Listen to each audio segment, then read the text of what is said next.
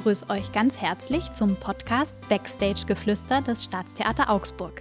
Mein Name ist Sarah Mössner und ich bin seit dieser Spielzeit Dramaturgin für Schauspiel und Ballett am Staatstheater Augsburg. Hier in diesem Podcast komme ich einmal im Monat im Wechsel mit meinem Kollegen David Ortmann mit Mitarbeiterinnen und Mitarbeitern unseres Theaters ins Gespräch. So könnt ihr mit mir gemeinsam das Haus und die Menschen hinter den Kulissen kennenlernen. Und dort gibt es immer wieder ganz interessante Persönlichkeiten zu entdecken. Heute geht es also weiter mit der mittlerweile fünften Ausgabe dieser Staffel vom Backstage Geflüster. Und statt hinter den Kulissen zu suchen, schauen wir uns heute mal im Eingangsbereich des Theaters um. Heute sitzt mir nämlich gegenüber Viktor Schiering, Leitung vom Vorderhaus und der Besucherkommunikation sowie Assistent des geschäftsführenden Direktors. Schön, dass du da bist. Ja, vielen Dank für die Einladung. Sehr gut. Ja, ich habe es gerade schon vorgelesen. Diese Berufsbezeichnung ähm, ist ja schon wahnsinnig interessant und ausufernd, wenn man mal ehrlich ist. Ähm, passt denn überhaupt dein ganzer Titel auf das Schild, was an deiner Tür ist? Was steht da denn noch alles drauf? Da steht nicht mehr drauf, als du jetzt eben zitiert hast. Das würde ganz ehrlich wirklich auf kein Schild passen ist es ja auch oft fraglich, wofür man dann eigentlich zuständig ist. Also viele fragen auch erstmal zuerst, wenn sie reinkommen, bist du überhaupt dafür oder dafür zuständig? Das heißt, das muss man auch manchmal noch erklären. Also ich habe das äh, im Vorfeld eigentlich auch nicht so wirklich gewusst. Ich bin ja schon lange in Theatern tätig in meinem Leben, aber unter Vorderhaus hätte ich mir früher auch nicht so viel vorstellen können und besonders nicht so viel, wie ich hier inzwischen in meinen drei Jahren alles kennengelernt habe. Wo findet man denn im Theater das Vorderhaus? Also was ist es denn überhaupt? Das Vorderhaus findet man überall da, wo unser Publikum ist. Okay. Denn wir sind Ansprechpartner und die empfangenen Personen für unser Publikum im Eingangsbereich, bei der Kartenkontrolle, in der Garderobe, in den Pausen, im Zuschauerraum auch vor der Vorstellung. Da sind überall die MitarbeiterInnen des Vorderhaus zu finden und für unser Publikum da. Gerade ist es ja so ein bisschen eine doch durchaus anstrengende Zeit, würde ich mal sagen, für äh, das Vorderhaus-Team, weil ja durch so viele mal Stückausfälle, weil wir Corona-Fälle haben oder weil wieder irgendwas verschoben wurde und so weiter. Ähm, wie ist, also wie läuft gerade dein Tag so ab, wenn man, wenn man das überhaupt so sagen kann? Gibt es einen Tag wie den anderen oder? Nein, Nein. eigentlich nicht. Erst recht nicht, wenn man die ganze Spanne der zwei Jahre überschaut. Wo am Anfang ja völliger Lockdown war, äh, wie für die meisten Mitarbeitenden im Theater. Dann kam es zu der VR-Brillenaktion, da werden wir bestimmt auch noch drüber sprechen. Also es gab so ganz verschiedene Phasen. Eigentlich müssten wir eine kleine Vorderhauschronik in der Corona-Zeit schreiben, um das mal alles Revue passieren zu lassen, was ja. dort alles äh, im Endeffekt auf uns zugekommen ist und welche Rollen wir letztendlich dann auch übernommen haben. Aber ganz viel ist wirklich ganz spontan. Jeden Tag neu, was findet statt, was findet nicht statt, wer ist gerade gesundet, äh, wer ist erkrankt, wo muss man umbesetzen. Ja. Ja, eine ganz schöne Reihe an Aufgaben. Mhm, auf tatsächlich. Okay. Und welche verschiedenen Phasen gab es in den letzten Jahren? Also du hast schon angefangen mhm. mit äh, dem wirklich Lockdown. Das heißt, da passiert ja wirklich also im Vorderhaus, letztendlich im, am Theater, im Ort, ähm, überhaupt nichts? Ja, da, da war erstmal nichts mehr. Okay.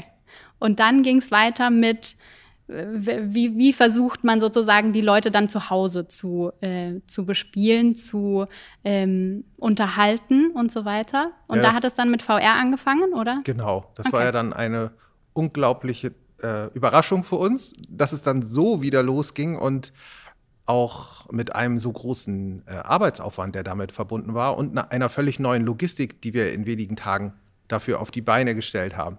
Und das heißt tatsächlich, äh, das ist auch ähm, eure Aufgabe dann gewesen, vom Vorderhaus sozusagen diese Logistik mit aufzustellen? Ja. Ja. Das haben wir als Leitung Vorderhaus gemacht und unsere Mitarbeitenden, die dafür in Frage kamen, also natürlich nicht primär Risikogruppen, die waren dann die BotschafterInnen des Staatstheater Augsburgs in die Zuhauses unserer ZuschauerInnen.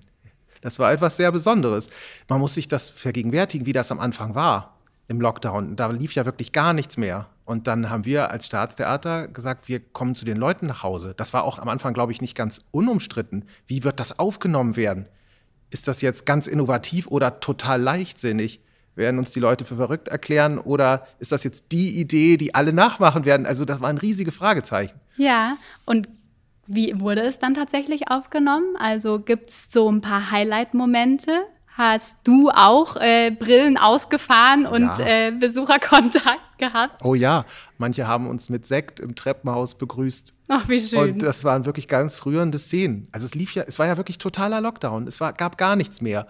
Und wir kamen mit unseren Masken, mit den steril verpackten VR-Brillen äh, ausgerüstet, dann äh, haben diese Übergaben vor den Haustüren gemacht oder eben in den Treppenhäusern. Also auch unsere Mitarbeiter haben, fanden das sehr besonders. Wir, man muss sich vorstellen, da war auch der ganze Martini-Park mehr oder weniger leer. Also an dem Ostersamstag, wo wir das erste Mal ausgefahren haben, 2020, bin ich dann irgendwie nachts um halb zwölf, habe ich das Licht ausgemacht und ich hatte das Gefühl, ich bin der letzte Mensch hier im Martini-Park. Keine mhm. Pförtnerloge war mehr besetzt, nichts. Alles war total stillgelegt. Nur wir mit unseren Fahrrädern und äh, Dienstautos haben ja äh, das Theater weiter bespielt mit dem, was die KünstlerInnen eben vorher für uns produziert hatten. Na klar, das, genau. Wir haben ja nur, wir haben ja nur die, die, die mhm. Botschaft überbracht. Ja.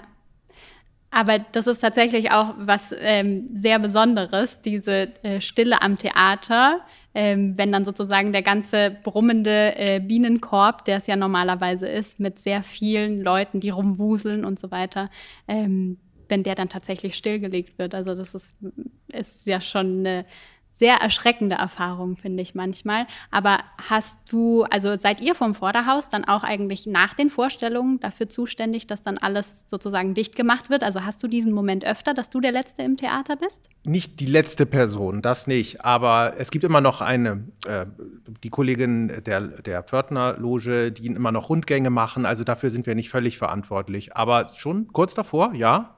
Also das Licht ausmachen tun wir schon oft. Ja. Besonders traurig war das bei Vorstellungsausfällen jetzt, wenn, wenn man das Licht ausgemacht hat, ohne dass dann überhaupt vorher was stattgefunden hat. Ja, und da so die Stille zu erleben und in den Gedanken zu haben, was jetzt eigentlich gerade los gewesen wäre. Mhm. Denn ähm, immer wieder zu erleben, wie die Menschen aus den Vorstellungen kommen, ist ja auch sehr wichtig. Ähm, dieses Gefühl immer, dass sich, was sich transportiert, was die Menschen mit rausbringen. Und wenn sich dann alles leert und man irgendwie das Gefühl hatte, es war ein, ein schöner, erfüllender Abend für viele Menschen. Und wenn das gar nicht stattgefunden hat und man trotzdem die Tür zumachen muss, das immer ein sehr trauriges Gefühl hinterlassen. Okay, wir waren also beim VR-Theater sozusagen. Ihr habt das ausgeliefert, was vorher produziert wurde und habt so den Kontakt wieder gesucht. Aber dann, was war die nächste Phase? Also da gab es ja dann wieder, die Theater wurden wieder geöffnet und man durfte wieder ein bisschen spielen. Aber in sehr unterschiedlichen Situationen sozusagen. Wie war diese Phase für, für dich, für euch? Die Wiedereröffnung unserer Spielorte fand ja draußen statt.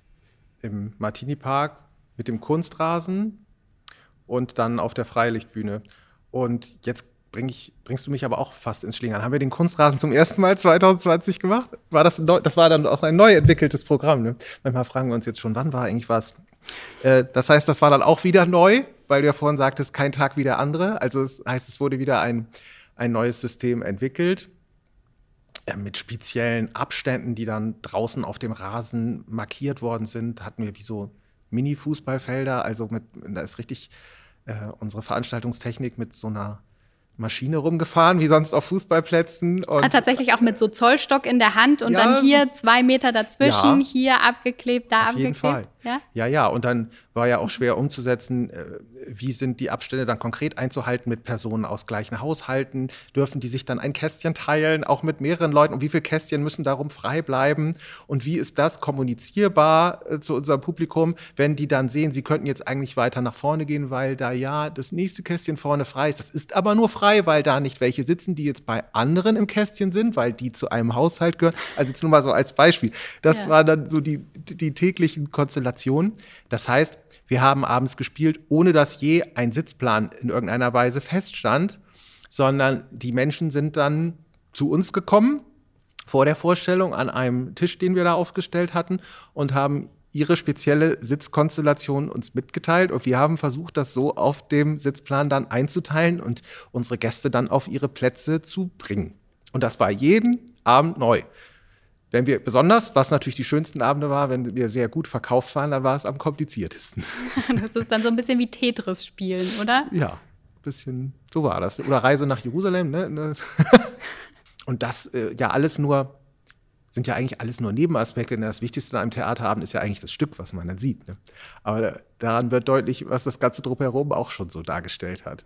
Na klar, also diese Zeit war definitiv für euch so ein großer, da wart ihr schon sehr im Fokus jetzt die letzten, die letzten Jahre, weil ihr mit eurer Arbeit ja so die ersten seid, auf die die BesucherInnen dann immer treffen. Und dadurch, dass es halt so viele verschiedene Regeln gibt und die auch ständig geändert werden, seid ihr ja auch wahnsinnig äh, angehalten, flexibel immer wieder zu bleiben und darauf zu reagieren, oder? Das stimmt, auf jeden Fall. Und dann äh, mussten wir auch noch deutlich oder durften deutlich mehr Personal einstellen. Das heißt, wir hatten dann noch größere Wechsel auch in den Teams am Abend und da immer alle auf den neuesten Stand zu bringen, nachdem man sich selber hoffentlich erstmal überhaupt auf den neuesten Stand gebracht hatte. Also da war ich auch nicht immer so ganz sicher. Äh, war immer eine große Herausforderung, ja, das stimmt. Ja, das heißt, euer Team ist, hat auch tatsächlich sehr viel Zuwachs bekommen in dieser, ähm, in der Corona-Zeit. Ja. Ja? Das ging schon los im VR-Programm, dass das äh, ja sehr aufwendig war und in einer großen Zeitspanne auch immer für unser Publikum zu bestellen war. Dass das lange Schichten wurden und dann, je mehr an zusätzlichen Aufgaben auf uns zukamen, sind wir deutlich angewachsen im Vorderhaus. Ja. Mhm. Und sind gerade alle Plätze besetzt oder gäbe es noch Möglichkeiten für jetzt den ein oder anderen, äh, der zuhört, noch mit einzusteigen? Ja, was denkst du, was ich dir jetzt antworte? Das kann ich nicht so sagen, weil äh, auch jetzt wieder unter Umständen mit äh, dem Wegfall der Maßnahmen sich wieder die Grundvoraussetzungen ändern und damit auch wieder der Personalbedarf. Manche hören auch wieder auf oder haben nur kurzfristige Verträge erstmal bekommen können, weil wir eben auch gar nicht garantieren konnten, wie lange wir jetzt diesen Bedarf äh, an Vorderhausmitarbeitenden haben. Ja, das heißt, es, ist, es lohnt sich ab und zu auf die Staatstheater-Homepage-Seite zu gucken und zu schauen, ob gerade ähm, Vorderhauspersonal gebraucht wird. Fragen kann man immer, ja, auf jeden ja. Fall. Und gute Leute sind immer willkommen. Wir sind auch wirklich ein sehr ähm, nettes Team und ein, finde ich auch ein sehr interessantes Team, weil es Menschen unterschiedlichster Altersspannen zusammenführt, auch mit ganz unterschiedlichen Hintergründen. Ja, das, das möchte ich man. wirklich nicht wissen. Mhm. Das ist total schön, weil ich finde, das, also das fällt mir auch tatsächlich immer auf, wenn ich ähm, im Vorderhaus bin, bei Vorstellungen und so weiter. Da ist wirklich ähm, die Rentnerin, die sich noch was dazu verdienen will, aber genauso äh, die Studierenden oder Auszubildenden, die auch noch einen Minijob irgendwie suchen. Und das ist so eine ganz äh, bunte Mischung. Das ist total schön. Total bunt, ja. Mm, wir haben ja jetzt auch schon ein bisschen über die äh, verschiedenen Spielorte geredet. Also das Theater in Augsburg ist ja jetzt wirklich ähm, gerade in der Interimssituation so ein bisschen verteilt über die Stadt. Äh, und jeder Spielort, denke ich mal, bringt so seine Besonderheiten mit. Ähm, magst du uns da mal kurz einweihen, was das auch für euch als Vorderhaus bedeutet? Also ändert ihr dann eure Kommunikationsstrategie oder ähm, was, was sind da für für Unterschiede bei euch vorhanden dann? Es erfordert zuerst einmal auch eine Flexibilität der Mitarbeitenden, oft zu verschiedenen Orten hinzufahren und sich auch jeweils dann darauf einzustellen, was da speziell ist. Nun zwischen Brechbühne und Martini Park sehe ich gar nicht so viel große Unterschiede, außer dass das Team hier immer einfach etwas kleiner ist, weil der Zuschauersaal nicht so groß ist. Ähm, aber dann natürlich in der Freilichtsaison ist es schon auch eine große Umstellung. Ähm, man hat da nicht so Garderoben zum Beispiel, wo man sich aufhalten kann. Äh, man ist dem Wetter unter Umständen ausgeliefert. Es kommen viel mehr Zuschauer, äh, die noch, noch breit gefächerter auch so und unterschiedlicher sind. Viele Wechsel sind auch oft notwendig, mal kurzfristig, wenn Leute ausfallen, dann heißt es, könnt ihr bitte doch dahin fahren. Also wir sind ja wirklich über die ganze Stadt verteilt. Das ist ja irgendwo auch toll. Ich finde es so toll, dass das Staatstheater Augsburg so gefühlt überall ist. Aber äh, für uns ist es oft schon nicht so leicht, auch nicht für uns als Leitung, dann immer überall da zu sein, wo es notwendig ist äh, und sich die Stellen herauszusuchen, wo es gerade auch einfach am wichtigsten ist, dass man sich auch selber wieder auf den aktuellen Stand bringt. Ist toll und eine Herausforderung auch in dem Sinne. Danke, dass du das ansprichst. Wir haben ja jetzt schon über wahnsinnig viele Aspekte deiner Arbeit und deiner Aufgaben so geredet, aber gibt es so was, was du ähm, am liebsten machst davon? Gibt es was, was du aus deinem Arbeitsalltag rauspicken würdest, wenn du nur noch das machen könntest?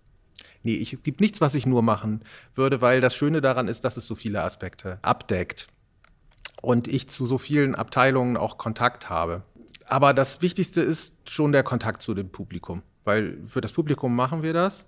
Ich, ich versuche mir auch jeden Abend, wenn ich mal da bin, bei den Abenddiensten mir immer wieder vor Augen zu halten, dass diese Menschen an dem Abend eben nicht entschieden haben, Fernsehen zu gucken oder vielleicht auch das Buch zu lesen, das sie von jemandem schon lange geschenkt bekommen haben und wo sie sich unbedingt mal zu äußern wollten, sondern zu uns kommen und ja auch Geld dafür bezahlen. Und äh, uns diesen Vertrauensvorschuss geben, zu sagen, ich gucke mir jetzt an, was, was ihr mir zu bieten habt. Das ist erstmal schon wirklich der Vorschuss, mit dem die Menschen hierher kommen und äh, sich das immer wieder bewusst zu machen.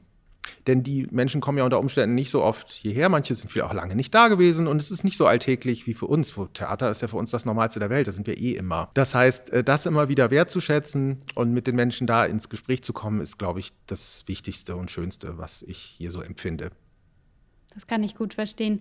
Nochmal, um ganz zum Anfang zurückzukommen. Ich habe ähm, ja sozusagen vorgelesen, was auf deinem Schild alles draufsteht. Da steht nämlich auch noch drauf, neben Leitung Vorderhaus, auch noch Assistent der geschäftsführenden Direktion. Was bedeutet denn das? Also wie kriegst du das denn noch alles unter einen Hut, wenn du eh schon äh, mit Besucherkommunikation gerade wahnsinnig viel zu tun hast?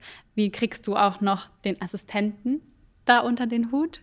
Das ist eine sehr berechtigte Frage und da muss ich zuallererst meine wunderbaren Kolleginnen nennen, mit denen ich mir diese beiden Stellen jeweils teile. Denn das ginge dann tatsächlich sonst nicht. Das ist Anna Kranzfelder in der Assistenz des geschäftsführenden Direktors und Stefanie Adolf in der Leitung Vorderhaus Besucherkommunikation. Wir teilen uns diese Stellen jeweils und das ist besonders beim Vorderhaus super gut und wichtig. Gerade wir sprachen ja an, wie wir die ganze Stadt bespielen und um sich da auch gut aufteilen zu können und abzuwechseln, ist das mit einem Team eine ganz tolle Sache. Und das möchte ich wirklich hier sehr betonen, wie wichtig das dabei ist und wie dankbar ich meinen Kolleginnen dafür auch bin. Dann seid ihr die drei Musketiere von der Vorderhausfront sozusagen. Ja, ja meine äh, andere Kollegin ist ja nur in der, also die beiden sind jeweils nur das eine und ich bin, das ist so gekommen, eben das Doppelte, wenn man so will. Ähm, Diana Kranzfelder ist in der Assistenz äh, des geschäftsführenden Direktors. Und das hat mehr miteinander zu tun, als ich am Anfang gedacht hatte. Und warum? dann habe ich auch verstanden, warum das Vorderhaus mhm. ja auch in der Verwaltung angegliedert ist. Ja, also gerade in der Corona-Zeit war das so, dann habe ich manchmal tagsüber die Hygienekonzepte mitformuliert, die wir dann abends eingesandt haben bei der Stadt, um am nächsten Abend möglichst 20 Leute mehr auf den Kunstrasen zum Beispiel zu bekommen, also mehr Publikum Plätze anbieten zu können. Das war ganz eng miteinander verknüpft und dadurch auch eben sehr durchlässig, was auch unsere Bedürfnisse im Vorderhaus anging, wenn dann Dinge zu klären waren, also die sich abends herausgestellt haben als nicht wirklich praktikabel oder schwierig umzusetzen. Dann waren die Wege nach ganz oben noch kürzer als sonst. Das ist natürlich sehr praktisch. Und jetzt höre ich da draus, ähm, du hast diese Kombination aber von Vorderhaus und geschäftsführender Direktion ähm, noch nicht so erlebt. Hast du, was hast du denn davor gemacht, bevor du hierher gekommen bist? Welche Stationen? Gab es da schon welche Stationen? Weil du hattest gesagt, du bist schon länger am Theater oder an den verschiedenen Theatern unterwegs. Zuerst war ich ein Jahr lang hier am Staatstheater Augsburg nur in Anführungszeichen Leitung Vorderhaus und Besucherkommunikation mit Stefanie Adolf zusammen. Und davor war ich 20 Jahre Sänger äh, in äh, professionellen Chören, an Opernhäusern, habe viel Kirchenmusik gemacht ja, alles, was so die freischaffenden Sänger in einer, ich sag mal, mittleren Liga durch die Gegend reisende äh, Künstler so tun. Es war ein sehr ähm, spannendes Leben. Also ich bin ziemlich viel rumgekommen auf der Welt und ich singe auch immer noch manchmal. Also es ergibt sich immer noch in Einzelfällen. Ähm, und dann Tatsächlich auch hier am Staatstheater Augsburg oder? Nein, ich habe nie am Staatstheater Augsburg gesungen. Nicht mal ein Vorsingen irgendwann mal gehabt. Das stimmt. Ähm, nee, das nicht. Ich war in, im Theater Regensburg fest engagiert als Solist und dann hatte ich Gastverträge an verschiedenen Häusern und eben vor allen Dingen viel äh, freischaffend als äh, Kirchenmusik und, singender. Mh, sehr schön. Wie bist du dann von diesem, also ich meine, von einem Sänger zu, also einem professionellen Sänger zu jemandem, der in der Verwaltung arbeitet, ist ja doch ein ganz schön großer Schritt. Ähm, warum hast du das entschieden und, und wann, wenn du erzählen möchtest? Das finde ich auch, dass das ein großer Schritt ist. Aber wie viele Kollegen das zu spüren, fällt einem die Reiserei schwerer. Also mir ist das immer schwerer gefallen, das muss ich sagen. Immer so wenig zu Hause zu sein. Ich hatte irgendwann das Gefühl, in der Stadt, in der ich lebe, bin ich zu Besuch und lebe da eigentlich gar nicht wirklich. Und ähm, das wollte ich nicht dauerhaft. Man muss auch sagen, einfach der Kulturkuchen wird eher kleiner überall und immer mehr tummeln sich darum, ähm, um sich zu versuchen, jedes Jahr wieder ihr Stück da rauszuschneiden und zu retten. Das ist schwierig für selbstständige Künstler.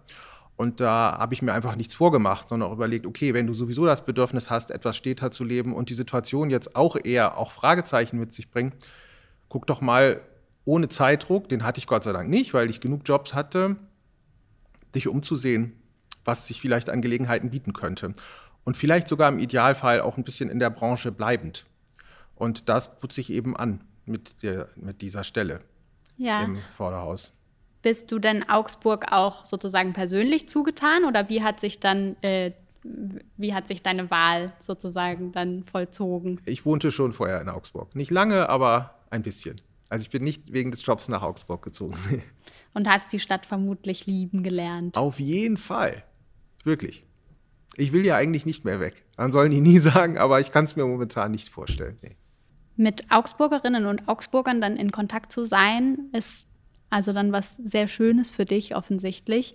Ähm, ihr seid ja auch wirklich, oder du, wenn du im Vorderhaus stehst, ihr seid ja auch wirklich die Ersten, ähm, die vielleicht auch von schon früher äh, vor Ende des Abends verlassenen Leuten sozusagen erfahren, ob sie es gut fanden oder nicht, oder ob sie enttäuscht waren oder nicht.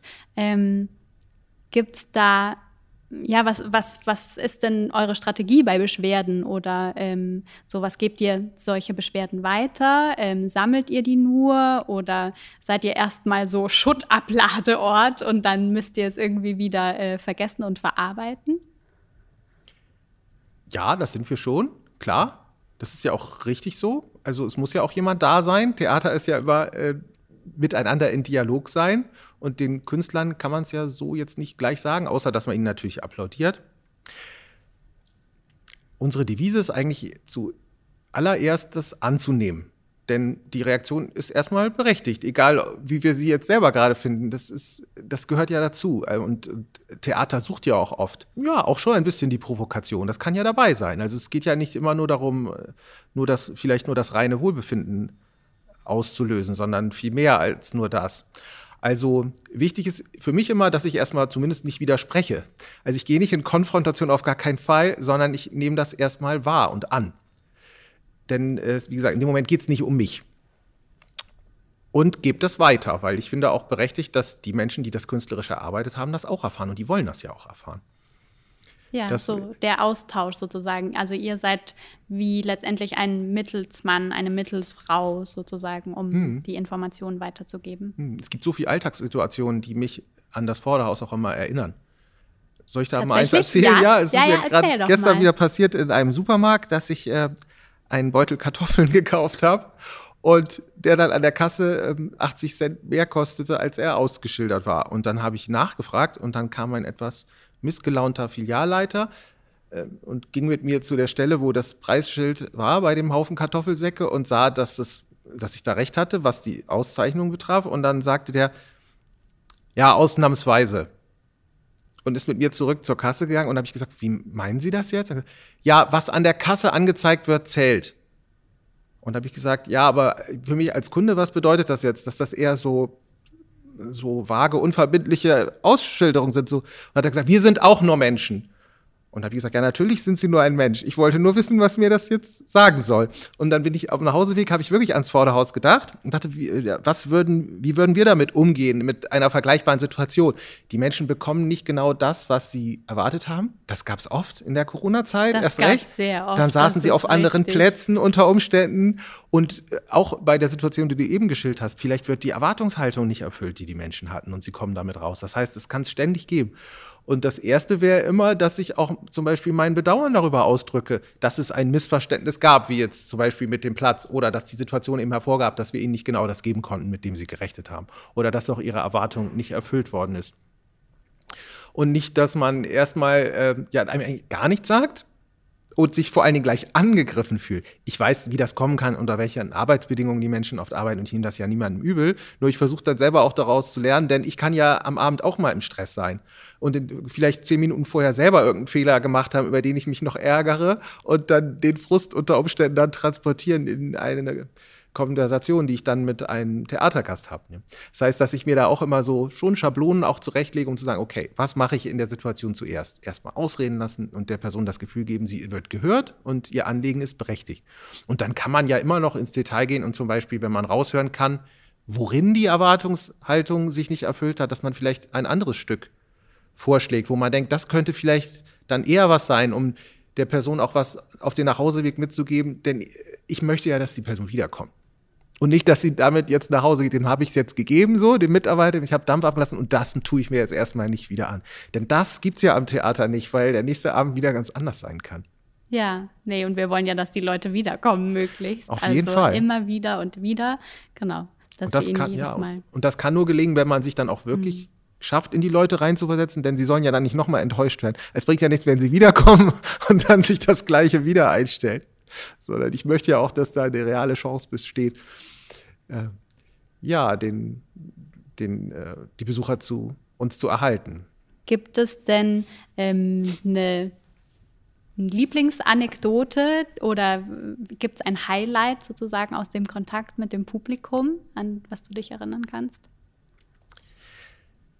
Nun, das Schönste, die schönsten Highlights sind immer die, wenn die Menschen begeistert rauskommen. Das gibt es wirklich, äh, wo die Leute quasi Schlange stehen und einem mit ganz leuchtenden Augen und sich bedanken. Äh, das ist immer ganz toll. Ich kann das dann auch mal noch weitergeben, denn wir waren ja nicht auf der Bühne. Wir haben daran keinen Anteil an der Begeisterung, mit dem sie dann aus der Vorstellung kommen. Wir möchten das dann nur gern weiter transportieren. Mm, am letzten Sonntag zum Beispiel hatten wir einen Notarzteinsatz. Und das ist ja erstmal natürlich etwas sehr Ernstes und wir sind sehr froh, dass äh, er gut ausging. Das ist, das während einer Vorstellung. Während einer Vorstellung, während einer Vorstellung direkt. Das gibt es natürlich immer mal wieder. Ähm, aber die Person hat sich schnell erholt. Aber das hat jetzt ein kleines Nachspiel, was vielleicht als Anekdote durchgehen könnte, dass sich eine Theaterbesucherin später in der Stadt traf, äh, die wusste, dass ich vom Theater bin und mich dann fragte, ob das zum Stück gehört habe. Und das finde ich schon erzählenswert, weil äh, die Vermischung von, von Fiktion und Realität da offensichtlich so gelungen ist, dass selbst eine solche Szene äh, Teil des Stücks hätte sein können. Und da sie dann ja auch merklich nicht schlimm ausging, ähm, dann erst recht vielleicht gepasst hätte in den ganzen Stückkontext. Also so weit kann das manchmal gehen bei uns. Man weiß wirklich nicht, was am Abend passiert. Ja, jedes Mal wieder eine Überraschungskiste. Hm. Ja, vielen Dank. Vielen Dank, dass du da warst, Viktor dass du uns so äh, viel erzählt hast und uns da so ein bisschen mit reingenommen hast in dieses Vorderhaus, aber trotzdem hinter die Kulissen sozusagen zu gucken, dass einmal auch die Zuhörerinnen und Zuhörer von der anderen Seite erfahren, wie so der Publikumskontakt eigentlich immer abläuft oder was dann noch alles dazugehört. Ja, ich danke euch ganz herzlich und nehme den Dank vor allen Dingen mit an unsere vielen tollen Mitarbeitenden in unserem Vorderhausteam. Denn äh, die sind es ja, die das jeden Abend wuppen, für uns alle und äh, mit denen wir unheimlich gern zusammenarbeiten. Tatsächlich, ja, das ist ein echter, ein echter Schatz. Vielen Dank. Vielen Dank auch an meinen Kollegen David Ortmann, der die heutige Folge redaktionell betreut hat. Noch ein kleiner Hinweis, wenn es unter euch Zuhörerinnen Neugierige gibt, die eine bestimmte Person aus dem Theater besser kennenlernen wollen oder wenn ihr gerne wissen möchtet, was sich eigentlich hinter diesem oder jenem Beruf am Staatstheater Augsburg verbirgt, dann könnt ihr uns jederzeit kontaktieren und Vorschläge machen. Schreibt uns einfach eine Mail an kommunikation@staatstheater-augsburg.de. Wir freuen uns immer von euch zu hören. Ja, und äh, Sarah, das war's dann für heute mit der fünften Folge der dritten Staffel unseres Podcasts Backstage Geflüster vom Staatstheater Augsburg. Ja, wir hoffen, ähm, euch hat das Zuhören wieder Freude bereitet. Empfehlt uns gern weiter, ähm, bleibt gesund und wir sehen uns dann hoffentlich bald wieder am Theater wieder. Bis bald.